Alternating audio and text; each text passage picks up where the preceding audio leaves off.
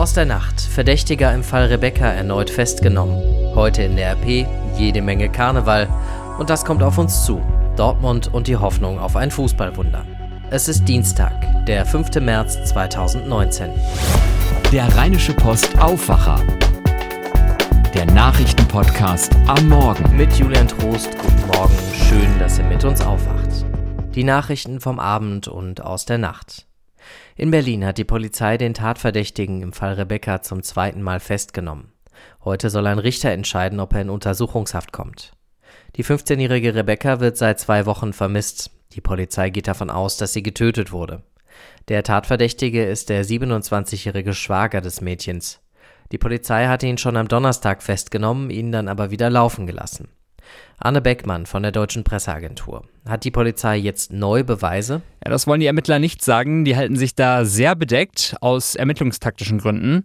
Aber der Staatsanwaltschaft hat es wohl nicht gepasst, dass der Schwager wieder frei herumläuft, obwohl er eben tatverdächtig ist. Die Behörde, die hat Beschwerde dagegen eingelegt, dass er freigelassen wurde. Und dann hat sich ein anderer Ermittlungsrichter den Fall mal angesehen und eben den Haftbefehl erlassen. Das ist jetzt aber völlig offen, ob diesem Richter die gleichen Beweise vorgelegt wurden wie dem ersten. Ja, wegen des dringenden Tatverdachts des Totschlags wurde auf jeden Fall am Abend der Schwager festgenommen und heute soll dieser Haftbefehl gegen ihn verkündet werden. Gibt es denn mittlerweile eine Spur von Rebecca? Nein, leider noch nicht. Also von Rebecca scheint nach wie vor jede Spur zu fehlen, seit zwei Wochen inzwischen. Die Polizei, die hat bis heute ja ziemlich viel schon unternommen. Da wurde ja intensiv nach ihr gesucht. Das Haus des Schwagers wurde von Kriminaltechnikern auf den Kopf gestellt. Die Ermittler hoffen, dass sie von dem Schwager jetzt einen Hinweis darauf bekommen, wo Rebecca sein könnte. Ob jetzt eben lebendig oder tot, da gehen die Ermittler ja inzwischen von aus. Vielen Dank, Arne. Sturm Bennett ist gestern über NRW gezogen. Ein Mann in Ochtrup wurde dabei von einem Baum erschlagen. Aus Sicherheitsgründen wurde auch der Straßenkarneval in vielen Städten angepasst.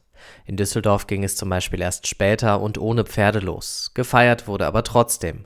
In Köln war unter anderem der deutsche Astronaut Alexander Gerst mit beim Umzug. Von außen habe ich ihn ja schon ein, zwei Mal gesehen, obwohl leider mein Trainingsplan in den letzten Jahren mir das fast nie erlaubt hatte. Ich hatte, war immer auf Training, immer irgendwie äh, auf einem anderen Kontinent und jetzt, dass es heute mal klappt, äh, das äh, ist für mich eine tolle Ehre, eine große Ehre und da freue ich mich sehr drauf. Nach den Umzügen wurde natürlich noch weiter gefeiert. Ludwig Krause aus dem RP Online Frühteam wie ist denn da die Bilanz bisher? In einigen Städten wird uns erst heute oder in den kommenden Tagen eine ausführliche Polizeibilanz erreichen. Von den Städten, von denen wir aber schon einen Überblick haben, wissen wir, dass es ein gewöhnlicher bis eher ruhiger Rosenmontag war. So war in Düsseldorf rund 1000 Beamte im Einsatz. Zum Abend ist es da zu rund 50 Einsätzen gekommen und die Polizei spricht von Einsätzen, die zu erwarten waren. Also Schlägereien, da wurden Platzverweise ausgesprochen. In Aachen ist es am Rande des Rosenmontagszugs aber zu einem schwereren Zwischenfall gekommen. Dort ist ein 24-Jähriger aus einem Fenster gefallen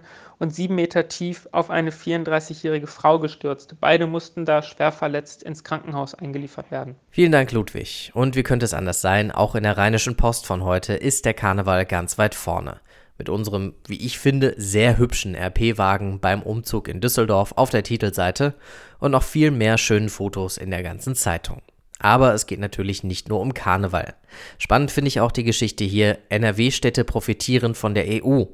Der SPD-Landtagsabgeordnete Hans-Wiedel Körfkes hat die Landesregierung mal gefragt, was die EU denn eigentlich für uns ganz konkret bringt. In ihrer Antwort nennt die Landesregierung drei Städte als Beispiel: Mönchengladbach, Gütersloh und Oberhausen. RP-Landeskorrespondentin Kirsten Bialdiger hat sich diese Antwort mal genauer angeguckt. Kirsten, was hat denn zum Beispiel Mönchengladbach von der EU? Mönchengladbach äh, hat in der laufenden Förderperiode von 2014 bis 2020 geht die mehr als 17 Millionen Euro aus den verschiedenen Strukturfonds und Programmen der EU bekommen. Das Gros fließt in Mönchengladbach in die Landwirtschaft. Da werden zum Beispiel gefördert der ökologische Landbau, die Verteilung von Schulobst, Tierschutzmaßnahmen oder auch die umweltfreundliche Ausbringung von Wirtschaftsdünger. Nach Gütersloh flossen äh, mehr als 10 Millionen Euro und das äh, meiste davon ging auch hier in den Agrarsektor. Oberhausen ist ja dann jetzt doch schon etwas urbaner als zum Beispiel Gütersloh. Wo geht denn das Geld dahin?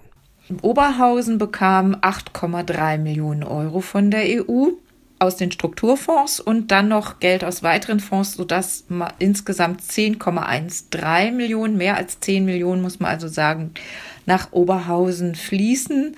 Ähm, hier äh, gibt es auch einen Förderschwerpunkt Integration von Zugewanderten. Ähm, da hat die Stadt, äh, die da ja auch stark betroffen ist, nochmal extra Mittel bekommen. Vielen Dank, Kirsten. Schauen wir noch auf den Tag. In China startet die Jahrestagung des chinesischen Volkskongresses. Experten gehen davon aus, dass China sich dabei bescheidenere Ziele beim Wirtschaftswachstum setzen wird.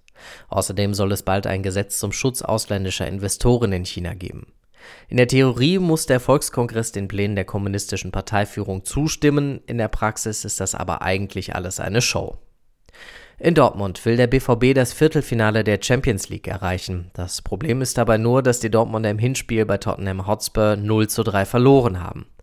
Es ist aber nicht so, dass es solche Fußballwunder gerade im Europapokal nicht schon mal gegeben hätte. Uli Reitinger, an welchem deutschen Verein sollte sich Borussia Dortmund heute Abend orientieren? Ja, am besten an Werder Bremen. Das Wunder von der Weser ist ja längst ein feststehender Fußballausdruck. Begründet 1987. Werder verliert im UEFA Cup in Moskau mit 1 zu 4. Das Rückspiel schreibt dann Fußballgeschichte. Boxmüller